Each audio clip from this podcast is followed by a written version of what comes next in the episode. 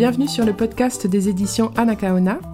Les éditions Anacaona sont une maison d'édition spécialisée dans la littérature et les essais, écrits majoritairement par des femmes, par des brésiliennes et des afrodescendantes.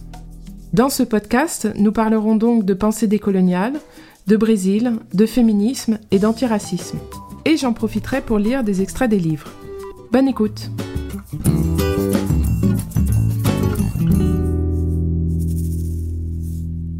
Le 20 novembre, le Brésil célèbre le jour de la conscience noire. Un peu comme le 8 mars, la journée des droits des femmes, de nombreuses manifestations culturelles sont organisées ce jour-là. Mais progressivement, c'est tout le mois de novembre qui est devenu le mois de la conscience noire, avec pléthore de débats sur les questions raciales. On a d'ailleurs la même chose aux États-Unis en février, avec le Black History Month. Alors pourquoi le 20 novembre? Parce que c'est la date de la mort de Zumbi dos Palmares. Je vous raconterai plus en détail tout à l'heure qui était précisément Zumbi. Mais en attendant, c'est en 1978 que les militants militantes du mouvement noir ont décidé de faire de Zumbi le symbole de la résistance des Noirs contre l'esclavage au Brésil et de la lutte contemporaine pour une société plus juste à l'égard des Afro-Brésiliens brésiliennes. Et avant 1978, la date qui était communément célébrée était le 13 mai, en référence au 13 mai 1888, la date de la signature de la loi Aurea, signée par la princesse Isabelle et qui proclamait l'abolition de l'esclavage. Mais les militants militantes du mouvement noir ont toujours critiqué cette abolition ratée, puisqu'après la signature de cette loi, les Noirs ont été livrés à eux-mêmes, sans aucune aide des pouvoirs publics, à la différence des immigrés européens, arrivés à la même période, et qui, eux, ont souvent bénéficié d'aides de l'État, sous formes diverses, par exemple, les billets de bateau qui étaient payés, des prêts qui étaient accordés, des terres qui étaient données, etc. Lors de mes recherches pendant l'écriture de mon livre Maria Brindan, Nos pas viennent de loin, j'ai trouvé trace dès 1946, dans le journal du Parti communiste, d'un texte de Claudino dos Santos, un député communiste noir, qui s'opposait donc dès cette date aux hommages rendus à la princesse Isabelle le 13 mai. Et il critiquait cette fausse liberté. Donc je dresse un vrai parallèle avec la France, où Victor Schulcher est souvent présenté comme le grand héros de l'abolition, celui qui nous aurait libérés. Mais Claudino dos Santos, voilà ce qu'il écrit. L'abolition a eu lieu grâce à une lutte acharnée à laquelle ont participé essentiellement les Noirs.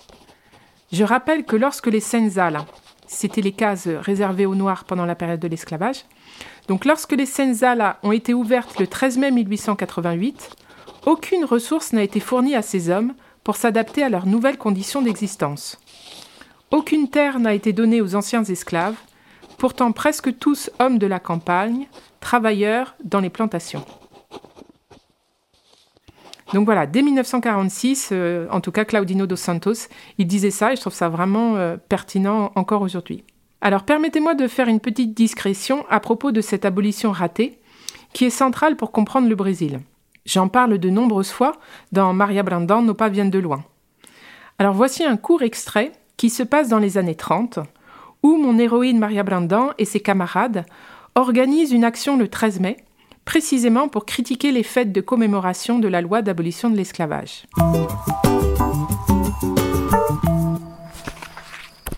Au petit matin du 13 mai 1936, lorsque les bonnes gens de Rio de Contas se réveillèrent, des guirlandes de petits fanions rouges, en lieu et place des guirlandes de Donna Emiliana, se balançaient place du Rosaire sous la brise matinale. Et sur le mur du théâtre San Carlos, deux phrases avaient été peintes. Sur le côté gauche de la porte d'entrée, fausse abolition. Et sur le côté droit, pain, terre et liberté.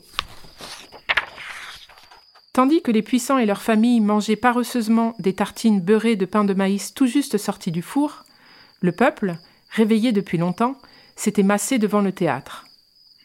Le colonel Apleo arriva à cheval avec deux de ses hommes, le, le visage cramoisi, la veste et le pantalon enfilés à la hâte par-dessus la chemise de nuit. Dispersez-vous cria-t-il, près d'étouffer. La foule commençait à s'agiter, à se pousser des coudes, à rire discrètement derrière les chapeaux de paille. Le colonel monta en gesticulant sur l'estrade prévue pour la représentation théâtrale, en retenant son pantalon d'une main. Il n'avait pas ses bretelles.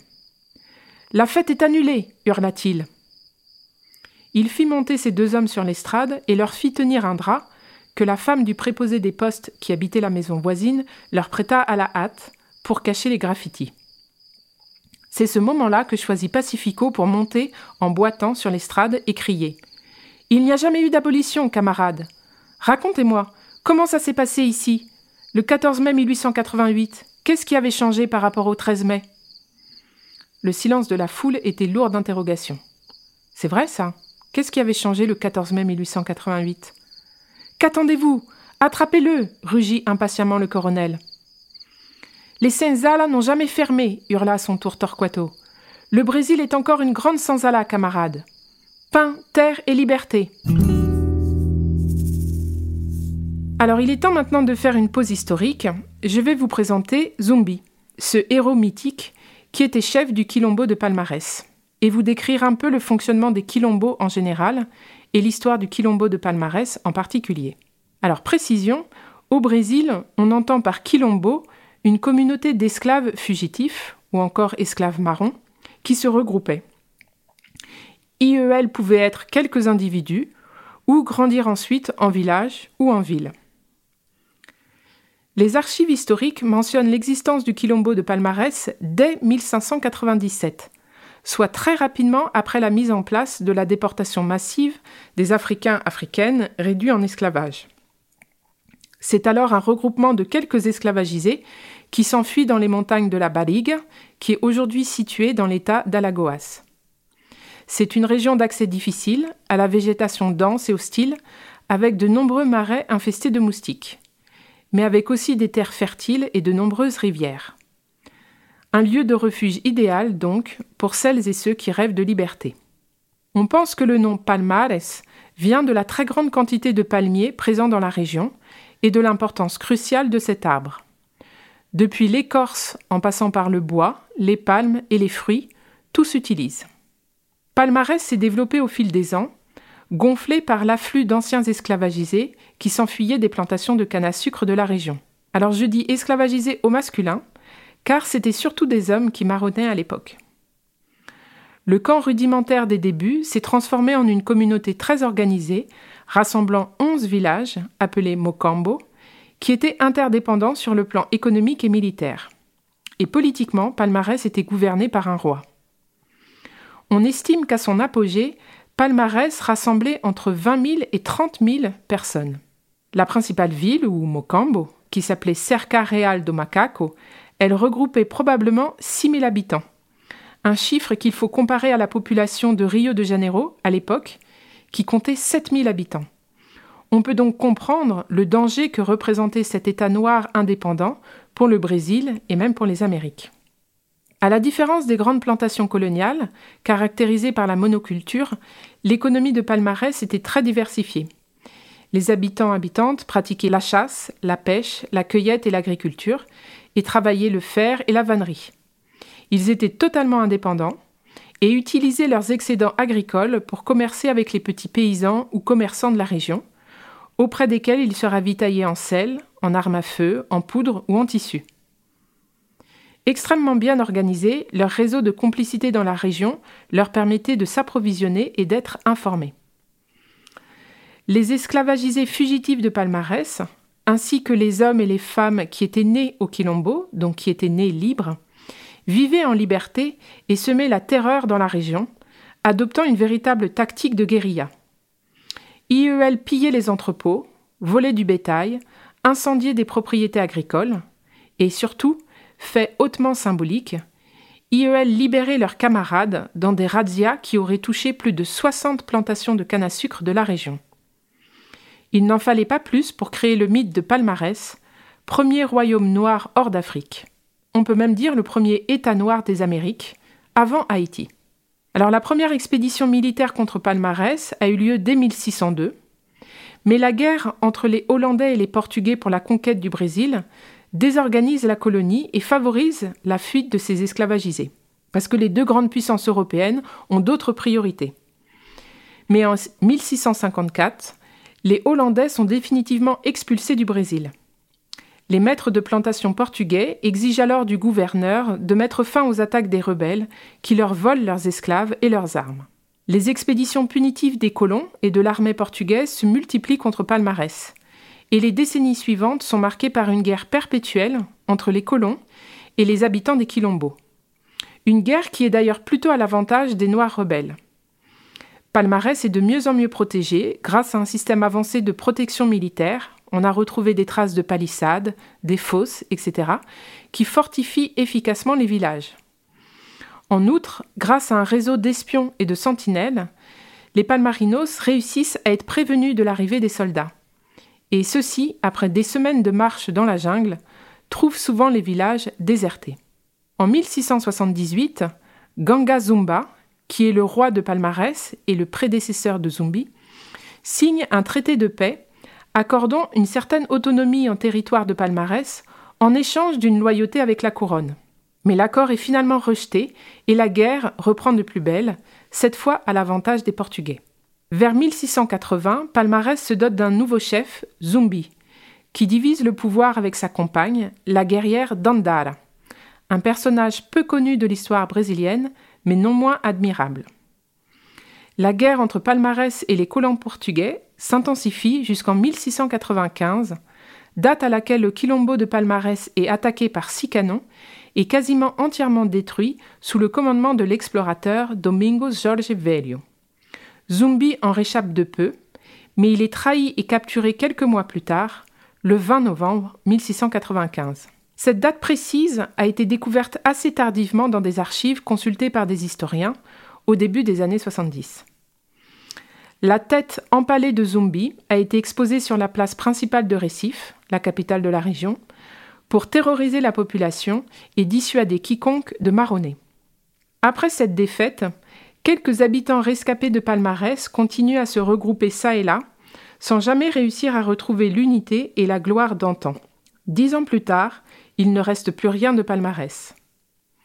Le Quilombo de Palmarès est devenu mythique car il a tenu en échec pendant près d'un siècle les expéditions militaires hollandaises et portugaises. Il s'agit donc de la révolte d'esclavagisés la plus longue de l'histoire. À titre de comparaison, la révolte de Spartacus, qu'on connaît souvent en Europe, n'a duré que 18 mois. Vous comprenez mieux pourquoi Zumbi est devenu le symbole du mouvement noir au Brésil, et le jour de sa mort, le 20 novembre, est proclamé journée de la conscience noire. Il se trouve que les éditions Anacaona ont publié un petit roman sur cette période, écrit par Jari Daraes, intitulé Dandara et les esclaves libres. Je vous lis un extrait de la préface de ce livre. En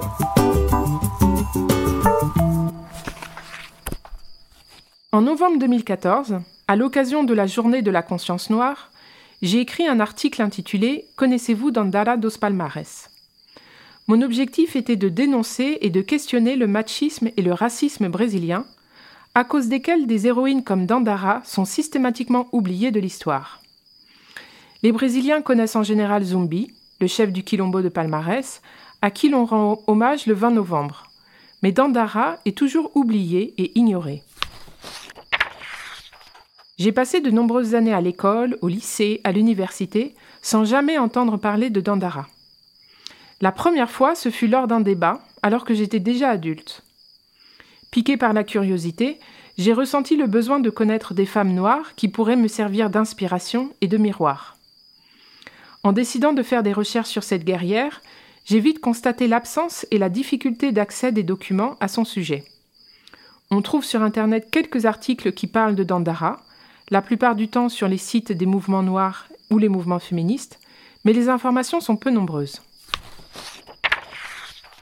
Un des rares faits avérés sur Dandara est qu'elle a été l'une des chefs du Quilombo de Palmarès, qu'elle a été la compagne de Zumbi, et qu'elle n'acceptait pas le rôle féminin imposé par la société de l'époque. Personne ne sait trop où elle est née, ni quand elle est morte. La légende affirme que, plutôt que d'être capturée au moment de l'assaut final contre Palmarès, Dandara choisit de se jeter du haut d'un rocher, préférant ainsi la mort à l'esclavage. Il existe de réelles controverses quant à l'existence même de Dandara. Certains chercheurs affirment qu'on la confond avec d'autres chefs de Quilombo. Et après l'article que j'avais publié dans Forum, de nombreux lecteurs m'ont écrit, sceptiques, en m'affirmant que Dandara n'était qu'une légende. En lisant ces commentaires, je suis restée pensive et ennuyée en même temps. Je pensais à l'époque, et je le pense toujours, que si Dandara n'est pas dûment enregistré dans l'historiographie brésilienne, le machisme et le racisme si présents dans notre culture y sont certainement pour quelque chose. J'ai alors décidé de confronter cette idée de légende comme une provocation et comme une opportunité. Je me suis dit, si Dandara est une légende, quelqu'un doit l'écrire. Et c'est ainsi que j'ai décidé d'écrire un livre de fiction, inspiré d'une partie de l'histoire du Brésil et de ce que l'on sait de cette chef de Quilombo. Alors, que représente le 20 novembre? Au-delà du souvenir de Zumbi et du Quilombo de Palmarès, la journée de la conscience noire du 20 novembre est une date importante pour diverses raisons. D'abord, se rappeler que la société brésilienne s'est construite sur la base de l'esclavage. Ensuite, se souvenir de la lutte des personnes esclavagisées, car la résistance, l'histoire et la culture des afrodescendants est souvent passée sous silence. Réfléchir au problème du racisme et de l'inégalité de la société. Et enfin, se positionner pour changer la société et renforcer les nouvelles luttes qui permettront de rendre notre société plus juste. D'ailleurs, tous ces arguments sont également valables pour la France. La société française s'est elle aussi construite sur la base de l'esclavage. Pensons au XVIIIe siècle en France, le dénommé siècle des Lumières, pendant lequel la machine esclavagiste fonctionnait à toute vapeur, les richesses produites dans les colonies des Caraïbes alimentant grandement la richesse des bourgeois de Paris et des villes portuaires. Nous pouvons nous aussi en France nous souvenir de la lutte des personnes esclavagisées de Guadeloupe, de Martinique, de la Réunion, de Guyane, car leur résistance et leur histoire sont aussi souvent passées sous silence. Le racisme et l'inégalité de la société française non plus n'ont pas disparu, et on peut aussi se positionner en France pour changer la société. Bref, pour revenir au Brésil, le mouvement noir a remporté ces 30 dernières années de belles victoires en la matière. Ils ont réussi à faire voter une loi de quota ratio dans l'enseignement supérieur, dans les emplois fédéraux. Ils ont fait voter une loi en 2003 qui institue l'obligation de l'enseignement de l'histoire et de la culture afro-brésilienne dans les écoles. Et ces législations permettent ainsi une certaine réparation des dommages historiquement subis par la population noire au Brésil. Pendant des années, cette journée du 20 novembre était uniquement célébrée dans les milieux militants. Mais c'est en 2011, sous le gouvernement de Dilma Rousseff donc, que la journée nationale de Zumbi et de la conscience noire a été officiellement proclamée. Comme quoi, le travail militant, ça paye. Malheureusement, cette loi n'a pas institué la date du 20 novembre en jour férié national. C'est à la discrétion des gouvernements de chaque État et de chaque municipalité qui sont libres de faire ce qu'ils veulent. En 2018, des journalistes avaient compté qu'environ 20% des municipalités au Brésil avaient institué le 20 novembre comme jour férié. Dans les grands centres urbains comme São Paulo, Rio de Janeiro, Salvador, le 20 novembre est férié. En effet, il y a encore certaines personnes qui disent Pourquoi instituer un jour spécial? Il n'y a pas de journée de la conscience blanche Ou je me souviens de ce que m'avait dit un jour un ami Nisei, comme on appelle les descendants des immigrés japonais. Moi qui suis d'origine japonaise, il n'y a pas de journée de la conscience japonaise et j'en fais pas tout un plat. Alors, on reprend les bases. À celles et ceux qui disent qu'il n'y a pas de journée de la conscience blanche, je leur réponds que pour eux, pour elles, c'est tous les jours leur journée. Leur culture, leur histoire sont célébrées en permanence. Ils sont toujours les grands vainqueurs, les références, la norme. Les héros nationaux sont leurs héros, car nos héros sont des héros communautaires, des héros de niche. Voilà, donc pas besoin de s'étendre plus, j'élimine tout de suite cet argument. Par contre, par rapport à la remarque de mon ami Nisei, c'est vrai que la communauté japonaise au Brésil est une minorité. Cependant, ses indicateurs sociaux et économiques sont bien meilleurs que ceux de la communauté noire, même s'ils ont connu des débuts très difficiles où il y avait un racisme anti-japonais extrêmement fort au Brésil. Néanmoins, pour contrarier mon ami, je pense qu'il pourrait faire tout un plat du fait qu'il n'y a pas de journée de la conscience japonaise. Parce que pour moi, il serait tout à fait défendable d'avoir un jour férié où l'on reconnaîtrait l'histoire de cette communauté assez discrète et méconnue. Par exemple, saviez-vous qu'il y a environ 1,5 million de personnes d'origine japonaise qui habitent au Brésil, majoritairement dans la région de São Paulo, ce qui en fait la plus grande communauté de descendants de Japonais hors du Japon et devant les États-Unis. Cette communauté a évidemment contribué à la construction et à la richesse de São Paulo et du Brésil, et il serait de bon ton de les célébrer, d'en savoir plus sur leur histoire. Pour revenir au 20 novembre, cette journée, ou même ce mois entier, consacré aux cultures noires et afro-brésiliennes, ne va pas tout résoudre. Le manque d'opportunités pour la population noire, le racisme présent dans la vie quotidienne, le manque de représentation politique, médiatique et culturelle, les tentatives d'effacement des cultures africaines, la violence qui touche démesurément les jeunes noirs, montrent qu'il y a encore un long chemin à parcourir. Toutefois, sur le plan symbolique, il est essentiel que cette journée existe.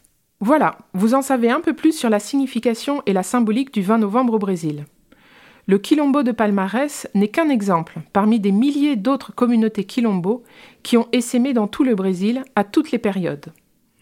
Dans certains de ces quilombos, leurs descendants habitent encore sur ces terres et se battent pour faire valoir leurs droits et préserver cette mémoire. Le 20 novembre, c'est donc l'occasion de se souvenir de cette histoire. Se rappeler que l'histoire de l'esclavage est intrinsèquement liée aussi à la lutte pour la liberté et à la résistance des Noirs contre l'exploitation, l'oppression et la déshumanisation. J'ai d'ailleurs hésité, pour le visuel de ce podcast, à mettre une représentation de Zumbi. Et j'ai finalement opté pour un profil de femme noire, parce qu'elles sont justement à la croisée des oppressions, le racisme et le sexisme. Alors aux éditions Anakaona, sur ce sujet, je vous recommande donc Dandara et les esclaves libres, les informations que j'ai citées sur Palmarès se trouvent dans l'introduction que j'avais écrite, et vous avez entendu aussi quelques extraits de la préface écrite par euh, Jared Araès. Il y a aussi Solitude, la flamboyante, qu'on accuse elle aussi de n'être qu'une légende, ou encore Maria Brandan, Nos pas viennent de loin. Ces trois livres traitent directement de cette thématique. Je vous conseille également un autre titre publié ailleurs, et en français, qui s'appelle Quilombo, de Flavio dos Santos Gomez, et qui est publié aux éditions de l'Échappée. C'est un essai historique très complet sur le fonctionnement de ces communautés libres et qui est facile à lire. Pour conclure, à l'occasion du 20 novembre, profitez-en pour vous informer, vous documenter, lire sur cette histoire. Cette histoire a beau être du passé, elle se fait encore sentir dans le présent. Et pourquoi ne pas militer en France pour un 10 mai qui serait un véritable jour de commémoration nationale, et pas seulement un jour pour les concernés, entre guillemets Ce qui est l'impression que ça me donne, parce que j'ai l'impression que les personnes blanches pensent que ce jour-là ne les concerne pas. Ou, la France étant un grand pays d'immigration, pourquoi ne pas militer pour un mois de l'histoire de l'immigration où toutes les communautés immigrées seraient mises à l'honneur? Je terminerai par les mots de Silvio de Almeida, qui est président de l'Institut Louis Gama et qui est aujourd'hui aussi brillant ministre des droits humains et de la citoyenneté. Donc lui, il voit la date du 20 novembre comme un moment propice à la réflexion. Je le cite. Nous devons prendre conscience que les inégalités qui existent au Brésil, tant du point de vue économique que politique, sont fondées sur un clivage de race, sur des différences raciales. La journée de la conscience noire est un jour pour se souvenir que notre pays est constitué d'une série de divisions, de conflits. Mais c'est aussi une journée pour réfléchir à la possibilité de dépasser ces divisions, à comment, à travers le dépassement du racisme et des inégalités, il serait possible de construire un pays plus juste?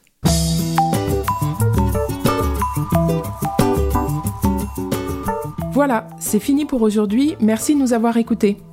Ce podcast a été réalisé par Lio Vargas, que je remercie chaleureusement. Vous pouvez trouver nos livres en librairie et sur anakaona.fr pour vous approvisionner à la source en direct de la productrice. N'hésitez pas à aller sur le site, tous les livres ont les premières pages en lecture libre, ça vous permettra de vous faire une idée. Sur le site, vous avez également la possibilité de vous inscrire à notre infolettre. Pas de panique, j'en envoie pas beaucoup, juste pour les nouveautés et les rencontres car nous essayons autant que possible de faire venir nos auteurs, nos autrices du Brésil, ce qui est toujours l'occasion de rencontres super enrichissantes. Vous pouvez d'ailleurs en retrouver certaines en vidéo, là encore sur le site. Bref, que ce soit par l'intermédiaire du podcast, des livres ou de nos rencontres, je vous dis à bientôt. Un abraço.